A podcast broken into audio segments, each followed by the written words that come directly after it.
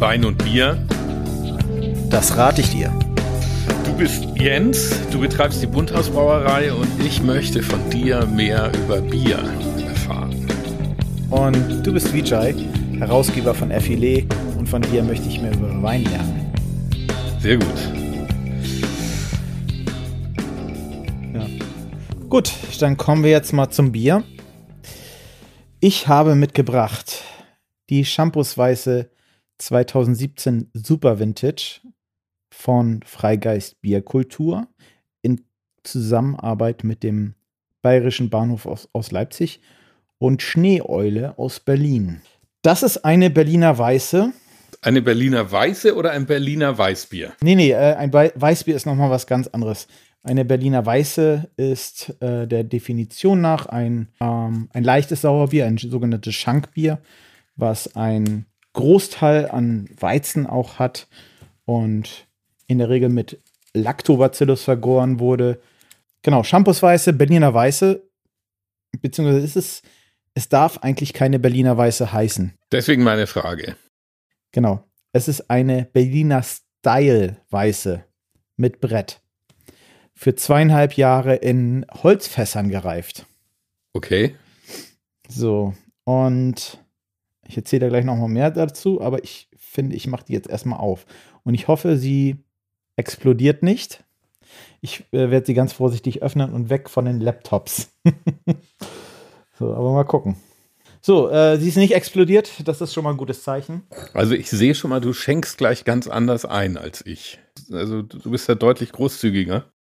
Naja, also Bier trinkt man eigentlich schon immer ein volles Glas. Also Bier wird folgendermaßen verkostet. Man schaut sich erstmal die Farbe an, schaut sich die Schaumbildung an, ähm, guckt sich so ein bisschen auch die, die Trübung an. Ähm, vielleicht kannst du dazu ja mal was sagen. Ja, also die Farbe ist ja schon so ein kerniges, dunkles Gelb. Ne? Mhm. Orange fast.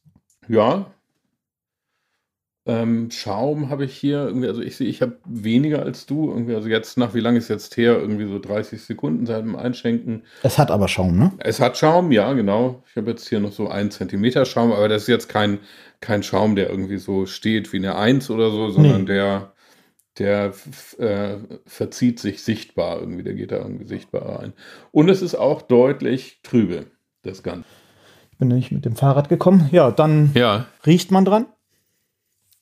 So, und das ist natürlich ein viel strengerer Geruch als der Champagner, den wir gerade getrunken haben. Und für ja, ich würde aber sagen, also es riecht nicht wie ein Pilz. Es riecht nicht so typisch bierig. Nee, ne? also Hopfengeruch hast du da gar nicht. Mhm. Aber, also was man sehr stark draus riechen kann und das, was du vielleicht ähm, nicht so richtig ähm, identifizieren kannst, ist, sind die Brettanomyces. Und die riechen so ein bisschen wie mhm. eine Pferdedecke. Stell dir mal eine Pferdedecke vor und diese Decke, die immer auf dem Pferd liegt, Riecht eigentlich so. Ja, dann nach dem Riechen trinkt man. Ja, Was schmeckst du? Klare Säure. So auch nicht so. Ist das noch ein Bier? Also wenn du es sagst, ja. Also ich vermute mal, also ich, ich meine, der wesentliche Unterschied ist ja, dass das Bier aus Getreide hergestellt wird und deswegen würde ich sagen, ja. Mhm. Ja, das ist ein Aber Bier. es ist natürlich geschmacklich ganz anders als das, was man normalerweise so als Bier hat. Ne? Es ist in der Tat gar nicht so weit weg. Ich finde, das Milchsaure schmeckt man relativ deutlich mhm. irgendwie. Also es hat eine ganz, ganz klare Frische. Also einen Unterschied, den ich finde zwischen Wein und Bier, ist der, dass Bier immer so, ich würde jetzt fast sagen, Wein schmeckt immer irgendwie flüssiger. Mhm. Also das Bier hat immer noch mal so was, also ist es ja nicht, ne, irgendwie, aber es hat immer durchaus irgendwie, du schmeckst so dieses Nahrhafte. Ja. Und dadurch kriegt das so ein bisschen, irgendwie hat man das Gefühl, das ist einfach so voluminöser mhm. und sowas irgendwie als der Wein. Und das hier ist aber auch sehr schlank. Das ist äh, super schlank und auch sehr ja, trocken. Und Kohlensäure, schön spritzig, ne? Ja. Feinperlig. Ist nicht ganz so fein wie der Payat, aber feiner als so mancher Cover.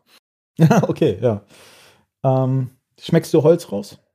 Jetzt, wo du sagst, ja. Bisschen, ne? Ja. Also zweieinhalb Jahre in Holzfässern in Weinfässern gelagert. Ähm, ich finde, es hat ein bisschen so eine Brotnote, was aber auch okay ist. Das ist natürlich durch das Malz, so dass du ähm, oft so eine Getreidenote hast. Ne? Mhm. Das ist ja ganz, ganz normal. Du hast halt keine richtige Traube. Aber ich finde, diese, diese Shampoosweiße kommt einem Sekt oder Champagner oder was auch immer schon sehr, sehr nah. Du hast gar keine Hopfenbittere. Gar nicht. Also ich glaube, da, da, ist wahrscheinlich sowas minimal gehopft. Ähm, das hat einfach auch den Grund, wenn du ein Bier hopfst, dann ähm, kannst du da gar nicht so eine schöne Milchsäuregärung hinbekommen, mhm. weil der Hopfen vor Bakterien schützt halt. Berliner Weiße kenne ich ja jetzt vor allem in rosa oder hellgrün. Hier würde man sagen, das wäre ja vielleicht fast sogar ein bisschen schade. Definitiv. Das ist leider immer noch so, dass man Berliner Weiße ähm, kennt mit Schuss, sprich mit Sirup, ähm, Himbeersirup oder Waldmeistersirup oder auch Kümmel, also ein Kümmelschnaps mhm. gibt es auch. Und, Den man reinschüttet. Ja. Und das wurde früher, also was heißt früher? Das wurde in dann, als sozusagen der Untergang der, der Benjamin Weiße ähm, geschah, wurde das halt gemacht, dass man um diesen Pferdedeckencharakter oder auch mhm. dieses Saure so ein bisschen mit einer Süße zu überdecken. Ja. Und ja, da kam auch, ich weiß gar nicht, von wem das kam. Das ist aber nicht so, wie man original eine Berliner Weiße trinkt, mit, äh, mit einem Strohhalm wurde das teilweise auch getrunken. Ja, ja. Ich glaube, das ist so ein bisschen eine Erfindung von der, von der Brauerei, die äh, zuletzt ähm, Berliner Weiße hergestellt hat. Aber das ist eigentlich nicht das, äh, wie man Berliner Weiße trinkt. Ähm, normalerweise hat man so Gläser, die einen hohen, äh, einen großen, ähm, eine große Öffnung haben, also weite Gläser, um so ein bisschen dieses äh, Pferdedeckenmäßige zu übertönen oder äh, verfliegen zu lassen. Ja, obwohl, wenn ich jetzt, wenn du es jetzt sagst, also so sehr fällt mir das gar nicht auf. Nee, es geht noch, es geht mich, noch tatsächlich. Mich stört das jetzt nicht. Nein, wirklich. ich, ich finde, es ist sogar eigentlich positiv äh, zu, dem, zu dem Ganzen.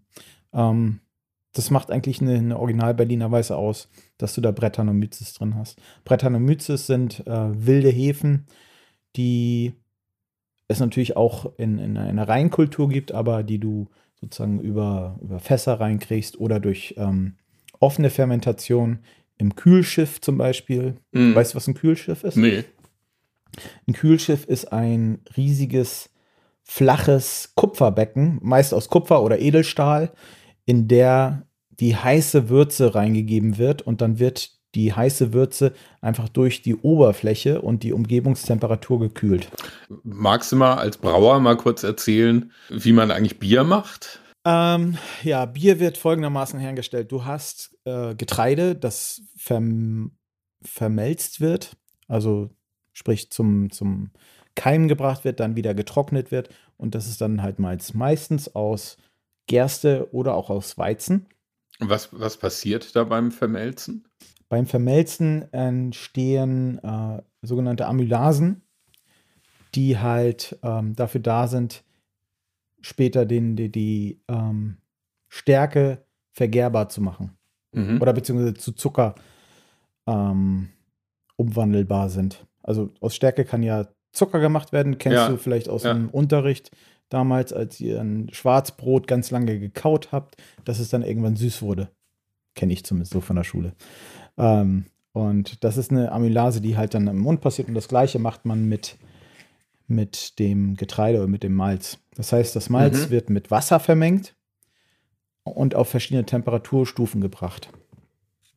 Und in diesen verschiedenen Temperaturstufen passieren verschiedene ähm, chemische Prozesse, unter anderem die bei der Beta-Amylase, das ist also einfach so, wie sie benannt wird, äh, wird die Stärke umgewandelt in vergehrbarer Zucker. Es mhm. gibt auch noch die Alpha-Amylase, die wandelt die Stärke um in nicht vergehrbare Zucker. Das sind zwei verschiedene Temperaturstufen. Ja. Das heißt, du hast erst bei, sagen wir, 63 Grad die optimale Temperatur, um aus der Stärke vergehrbaren Zucker zu machen, um diesen Zucker nachher zu Alkohol umzuwandeln.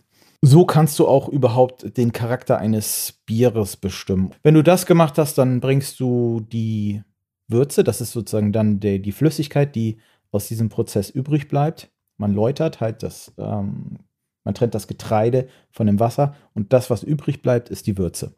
Dieser Prozess nennt man Läutern. Also das Wasser ist die Würze. Ja, das Zuckerwasser, genau. Ja, also okay. In Wasser gelöster Zucker. Ja. Und was mhm. passiert mit dem Getreide?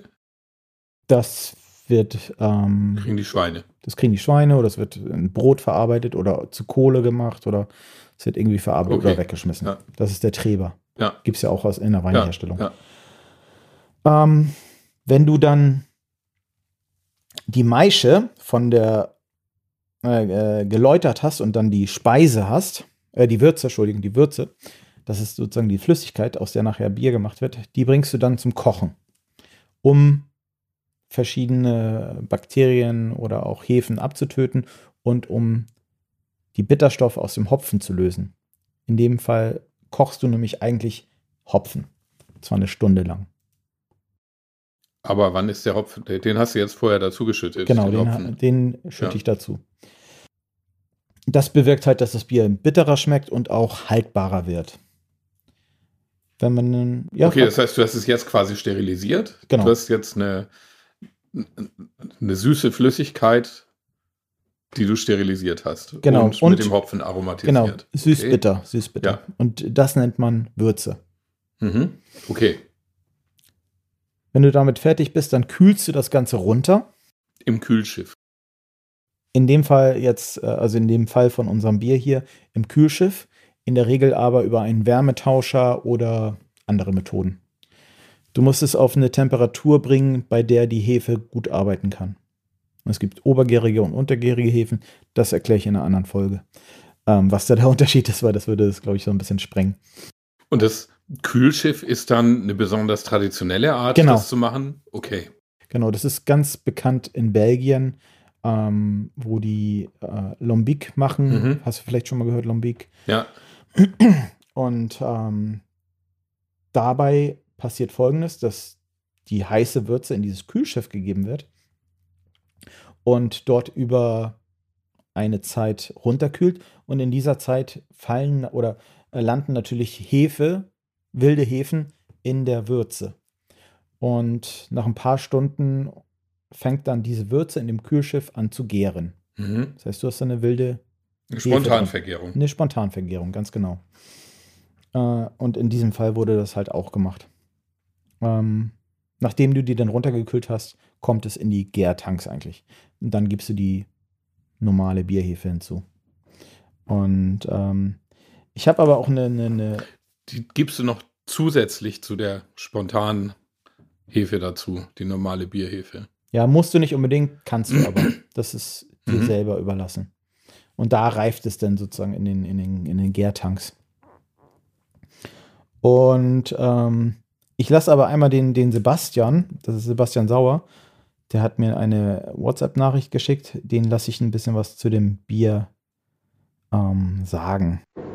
Die Shampoos Weiße Super Vintage 2017 ähm, ist ein Bier, was in Zusammenarbeit zwischen äh, der, dem Bayerischen Bahnhof in Leipzig, ähm, der Schneeeule Berlin und halt uns von Freigeist Bierkultur ähm, erstellt wurde. Ähm, wir haben eine Original Berliner Weiße gebraut ähm, sprich sehr, sehr leicht eingebraut äh, mit 7 Grad Plato, sehr, sehr traditionell in der Form, also ein sehr simples und schlankes Bier äh, mit äh, entsprechendem Weizenmalzanteil, einem relativ hohen. Und ähm, wir haben dann eine äh, Milchsäuregärung gemacht, ähm, entsprechend den pH-Wert damit gesenkt, eine schöne fruchtige Säure erzeugt und ähm, sind dann halt darüber ähm, dann nachher quasi das Bier in Holzfässern ausgebaut, mit Brettanomyces versehen und haben das von ähm, April 2017 ähm, für zweieinhalb Jahre in Holzfässern äh, gelagert und dann mit einer Champagner-Methode ähm, verfeinert. Dadurch haben wir im Endeffekt nochmal äh, Zucker hinzugegeben und das dann in äh, Flaschen abgefüllt und in der Flasche nach, ist es nachgegoren und ähm, wurde dann halt letztendlich handgerüttelt und degorgiert und äh, dann halt fertig äh, verpackt. Alles Gute. Ja, das war der Sebastian. Aha. Ja. Der Sebastian Sauer, ähm, der uns einmal kurz erklärt hat, wie, das, wie er das Bier hergestellt hat. Und äh, ich war da auch vor Ort, wo das hergestellt wurde. Und äh, die haben halt ein riesiges Kühlschiff, haben sie ähm, neu aufgebaut. Und darüber macht er saure Biere. Mhm. Und er hat auch ein ganzes Fasslager, wo er ganz viele Fass, äh, Holzfässer stehen hat, in denen gerade seine Biere reifen. An welcher Stelle kommen denn die Milchsäurebakterien da rein? Ist das auch im Kühlschiff, wo die dann. Also bei dem Bier weiß ich es nicht genau und es gibt da einfach auch verschiedene Methoden. Ähm, es gibt die traditionelle Methode, dass du wild vergären lässt, sprich spontan vergären lässt. Dadurch kommen sowieso ähm, Milchsäurebakterien rein. Du kannst aber auch ein, ein Sauergut nutzen, um sozusagen die Bakterien in das Bier reinzubekommen. Oder du. Sauergut ist dann Joghurt. Zum Beispiel. Also du kannst tatsächlich, es gibt Leute, gerade im Hobbybrauerbereich, die dann ein Jakult oder auch ein Actimel ähm, in das Bier, in die Würze äh, reinkippen, um damit die Milchsäuregärung hinzukriegen. Ja, spannend. Ja, total. Denkt man auch nicht. Äh, es ist dann auch nicht mehr vegan, glaube ich, ne? oder? Nee, natürlich nicht. Ja. Ja, es gibt die Methode des Kettle Sourings. Ähm, da wird nach dem Kochen runtergekühlt auf 30 Grad ungefähr oder zwischen 30 und 40 Grad. Dann wird die Milchsäurebakterienvergärung äh, gestartet. Und sobald du einen bestimmten pH-Wert erreicht hast, wird das Ganze wieder gekocht, um diese Säuerung zu stoppen. Das heißt, du hast dann wieder eine total äh, sterile Würze, kannst die dann auch in deinen Gärkeller bringen ohne die Angst zu haben, dass du dir eine Infektion reinholst. Das ist halt so ein bisschen die moderne Methode, sag ich mal. Es gibt auch Brauereien, die geben mechanisch Milchsäure rein. Das heißt, du hast dann Milchsäure, die über andere Verfahren hergestellt wurde und die säuern ihr Bier dann einfach, indem sie Milchsäure reingeben. Das ist aber echt die, die unterste. Okay, das heißt, dann ist es nicht lebendig, sondern. Genau, das ist einfach okay. künstlich hinzugefügte ja. Milchsäure.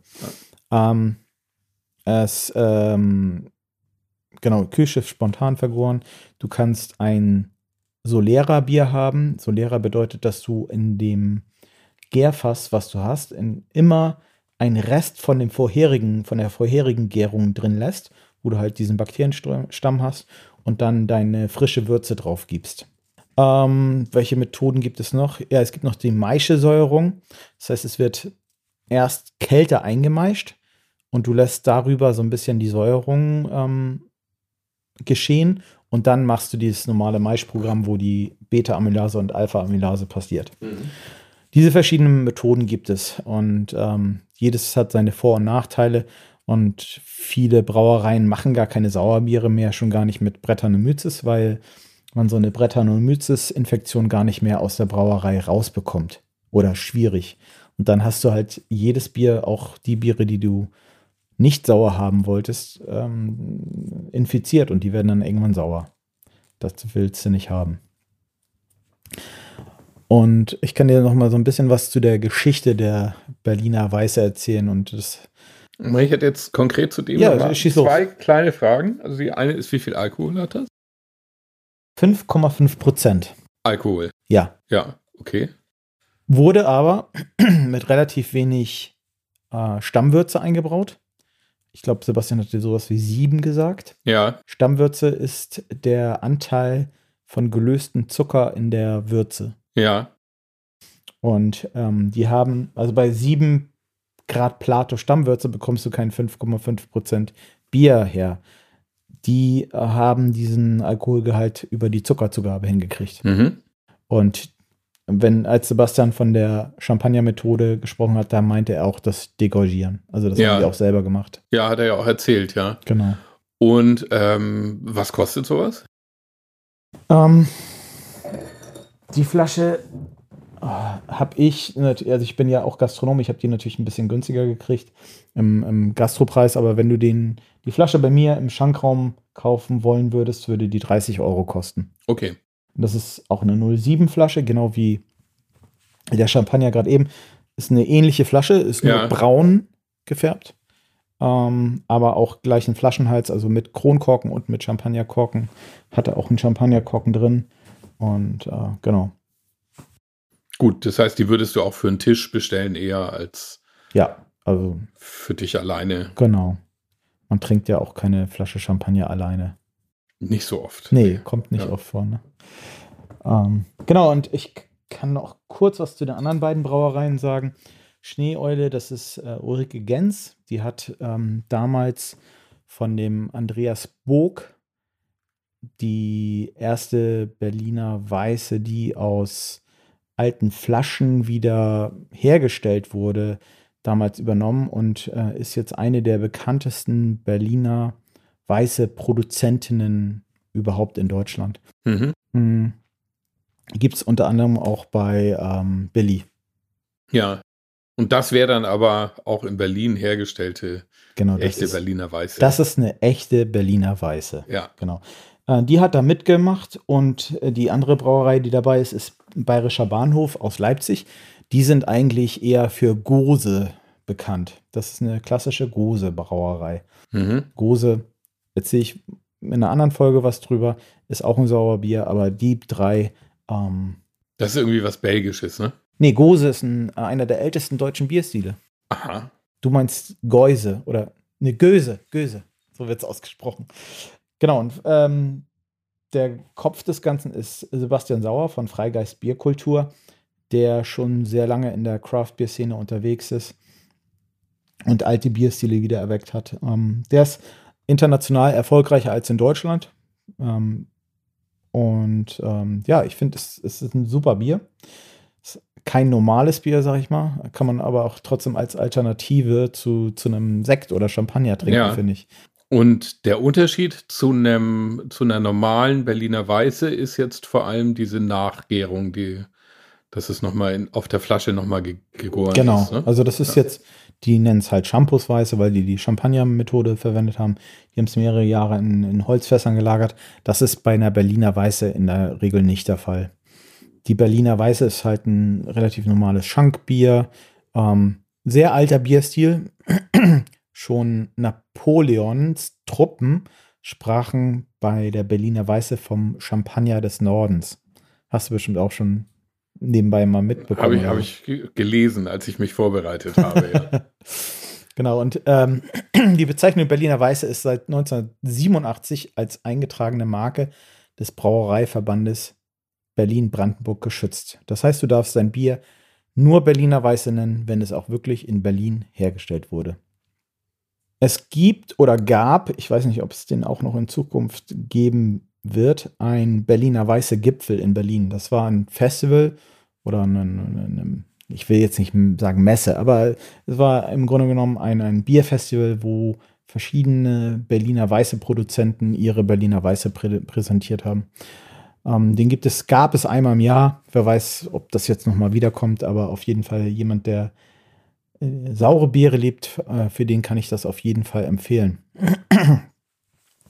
Das Besondere beim, bei der Berliner Weiße im Vergleich zu anderen sauren Bieren ist auch, dass eine Berliner Weiße eher weniger Alkohol hat. Gut, aber es trifft jetzt auf diese hier nicht zu. Auf diese hier nicht. Das ist schon am oberen Ende. Aber die Berliner Weiße von, von der Ulrike von Schneeeule, die haben so in der Regel zwischen 3 und 4 Prozent. Und sie hat auch ein paar andere, die mehr Prozente haben, aber ähm, eigentlich ist eine Berliner Weiße typisch ein frisches, schlankes Schankbier. Was ist denn ein Schankbier? Mm, ja, ich glaube, das äh, hat so ein bisschen auch mit der Besteuerung von Bieren zu tun. Ähm, Biere werden anhand ihrer äh, Stammwürze besteuert, sprich die, der ähm, Zuckergehalt in den Bieren was auch die Stärke der Biere so ein bisschen widerspiegelt. Und ein Schankbier würde ich einfach mit einem Leichtbier bezeichnen. Das heißt, okay. ist einfach äh, eine bestimmte Alkoholgehalt. Und danach kommt, glaube ich, Vollbier und es gibt dann auch noch Starkbier. ich weiß da nicht die genaue Definition, von wann bis wann ein Schankbier ein Schankbier ist, aber es ist auf jeden Fall ein leichtes Bier. Ursprünglich wurden auch ganz viele Berliner Weiße damals als Flaschengärung ähm, gebraut. Und ähm, da es oft zerberstende Flaschen gab, wurden diese Flaschen ähm, damals in Sand vergraben, um mhm. auch sozusagen zu verhindern, dass da jemand zu Schaden kommt. Ich habe mal gehört, dass es auch manchmal sozusagen Funde von alten Berliner Weißen sozusagen in, die irgendwo vergraben wurden. Jetzt komme ich wieder noch mal so ein bisschen auf die, auf die Brautechnik. Es ist so, dass immer Weizen drin sein muss. Und ich glaube, daher kommt auch so ein bisschen wahrscheinlich der Name. Ja. Es ist aber kein Weißbier. Bei Weißbier erwartet man eigentlich kein saures Bier, sondern ein Weizenbier. Und ich glaube, das ist so ein bisschen der Unterschied, dass eine Berliner Okay. Weiße in der Regel ein saures Bier ist.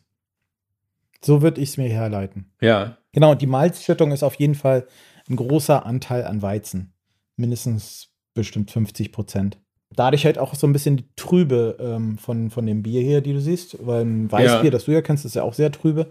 Ist halt nicht mega klar. Aber ich glaube, wenn es jetzt noch länger lagern würde, ähm, dann wird man es noch klarer bekommen. Aber das ist jetzt auch äh, Hefe, die Trübung.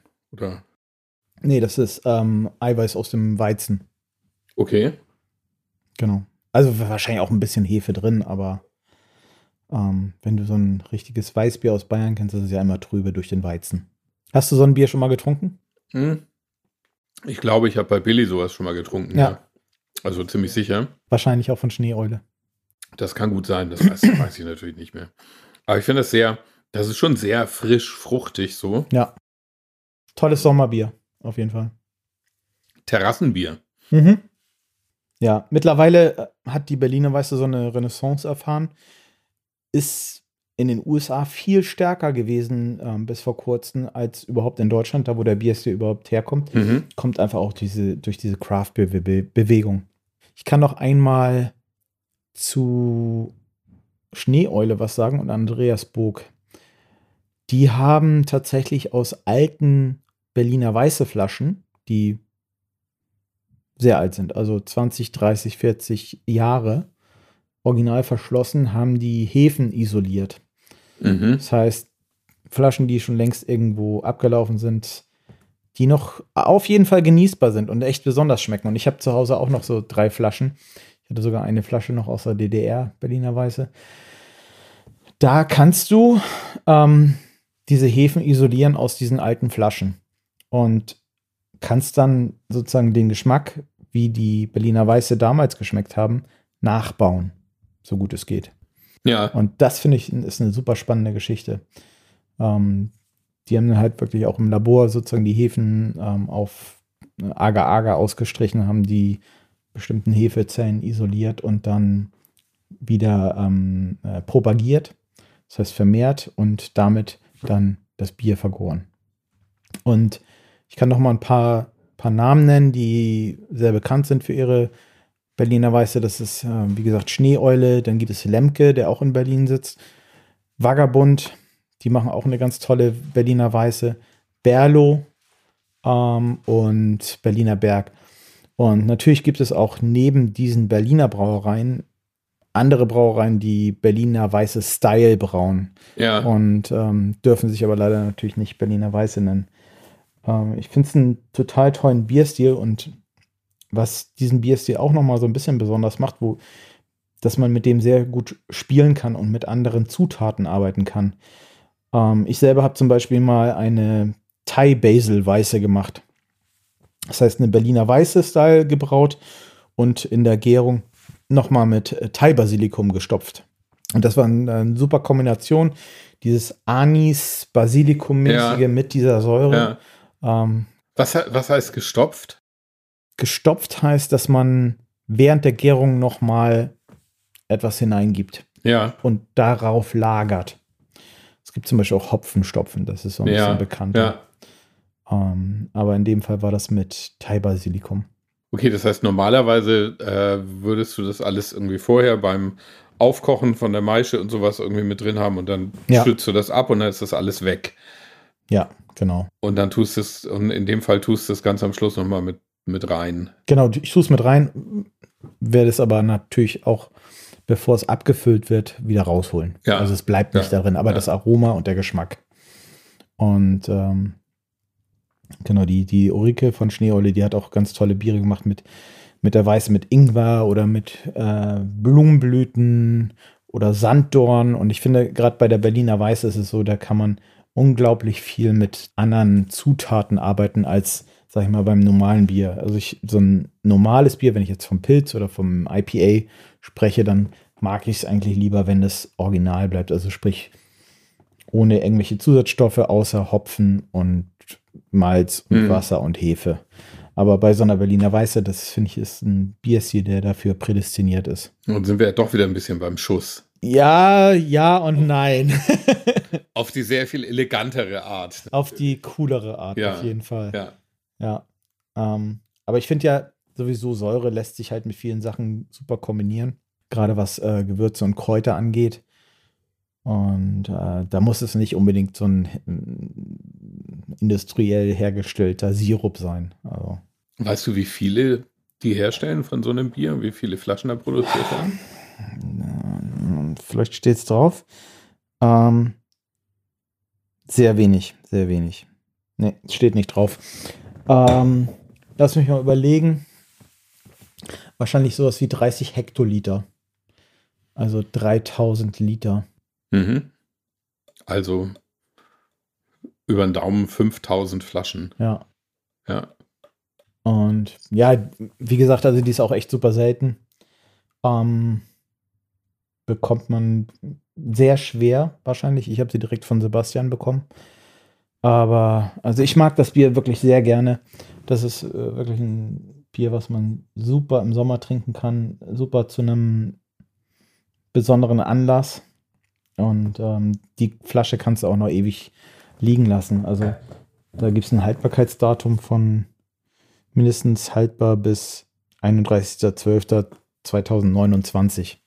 Das kommt mir schon so vor, als würde da nach dem Degorgieren kein Zucker mehr reingeschüttet. Das kommt, also es wäre dann quasi ein Zero-Dosage Champagner-Methode Bier. Ja, das, das kann ich natürlich nicht genau sagen. Könnte ich Sebastian nochmal fragen. Also wie es schmeckt. Ich mir da fast ja, sicher. ist sehr trocken, ne? Ja. Aber man muss dazu auch sagen, ähm, da das mit Brettanomyces ist, wird es auf jeden Fall am Ende ein sehr, sehr trockenes Bier. Ja. Ja gut, aber wenn du jetzt äh, 7% Alkohol drin hast und wenn dann noch 5, Zucker 5. oder 5,5, wenn dann noch Zucker drin wäre, würde das weitergären. Ja, genau. Und dann. Ach so, du meinst das? Äh, ja, sie haben halt ähm, Zucker hinzugegeben, um diese Feinperligkeit hinzugeben. Genau, um, um die zweite Gärung. Genau. Aber dann hat er ja auch erklärt, dass sie es degorgieren. Ja. Und ist die Frage, ob dann nochmal Zucker reinkommt oder nicht. Und dann würde ich sagen, nein. Nee, ich glaube auch, dass sie es eher mit sozusagen dem gleichen ähm, Champagner aufgefüllt haben und dann geschlossen. Ja. Ähm, genau, aber sie haben es tatsächlich auch wirklich durch ein Eisbad durch, den ja. Tropfen abgefroren ja. und alles. Und, äh, ja. Das war Wein und Bier mit Jens und Vijay. Bis, Bis zum nächsten Mal. Mal.